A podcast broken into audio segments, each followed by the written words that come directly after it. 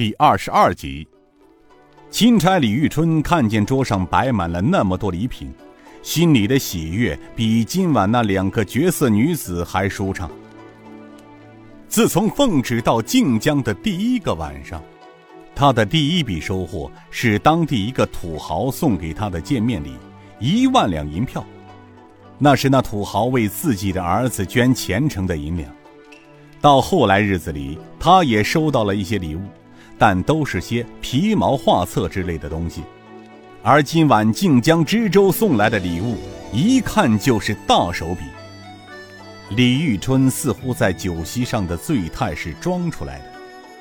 他看着陈知州跪在地上那诚惶诚恐的样子，并没有让他起来的意思，而是直接走到桌边，弯着腰看着桌子上的礼物。他东摸摸西看看。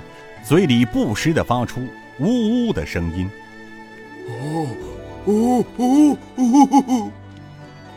此时的知州陈三江心里就像十五只打水的桶，七上八下。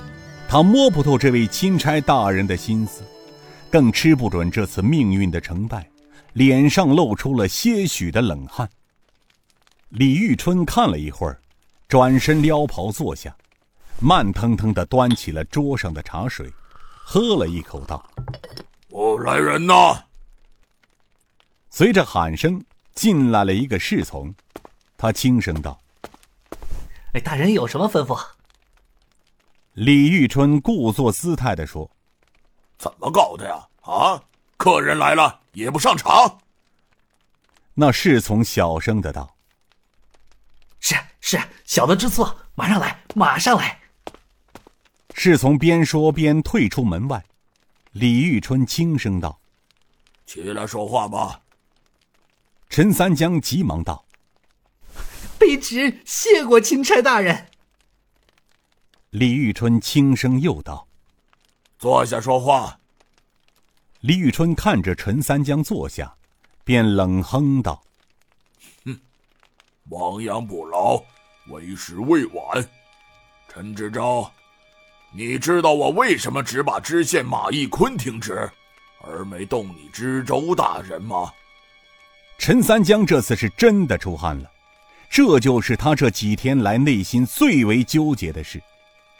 他眼看着靖江县令刘正文被下了大狱，知府马义坤停职，而他是知州，是县令的上司，知府的下属官员，上下都出了事。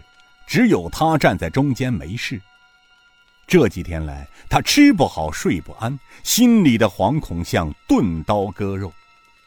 陈三江惶恐的摸了把汗，道：“请钦差大人明示。”李玉春看着陈三江的样子，心里暗自道：“哼，火候到了。”于是他有些莫测的说：“因为本钦差出京时。”就有位大人给本钦差打过招呼，所以本钦差就对你知州大人网开一面了。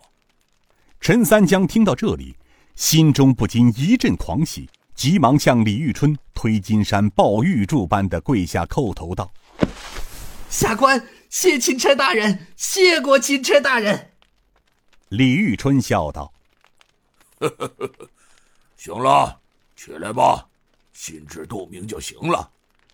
不过眼下本钦差遇到的难事儿，你是知道的。就看你陈大人的心，是不是向着本钦差呀？啊？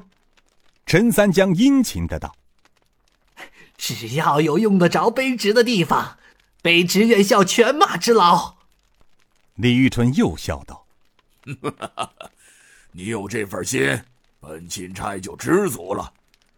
现在你告诉我，靖江尹大人一家血案，刘正义和马义坤是不是知情人？陈三江低声道：“钦差大人真是聪明过人，下官佩服。”李玉春嗔令道：“哼，别来这一套，你只回答我是。”或不是，陈三江道：“是，不过据县令刘正文向下官说过，尹大人一家凶案是上头派人来灭口。他们在勘察现场时，还捡到了一个重要的物证。李玉春听到陈三江说刘正文在现场捡到物证时，不由内心一惊。于是，李玉春追问道：“陈大人可知他捡到的物证是什么？”陈三江低声道：“大概是一件银色令牌之类的东西吧。不过刘正文那个老小子比猴子还精，下官只是听说。”却没见过。李玉春心中一沉，心道：“哦天哪！刘公公手下这么疏忽，这么个重要物证，若是要到晋南王手中，那么后果不堪设想啊！”他暗暗下了决心，必须为太师把屁股擦干净。他点了点头，故作生气道：“哼，好你个刘正文、马一坤！”本钦差是圣上钦派下来查办血案的，他们竟敢知情不报，欺瞒本钦差，该死！陈三江道：“钦差大人息怒，这件事下官知道他们不敢说的原因。”李玉春问道：“什么原因？”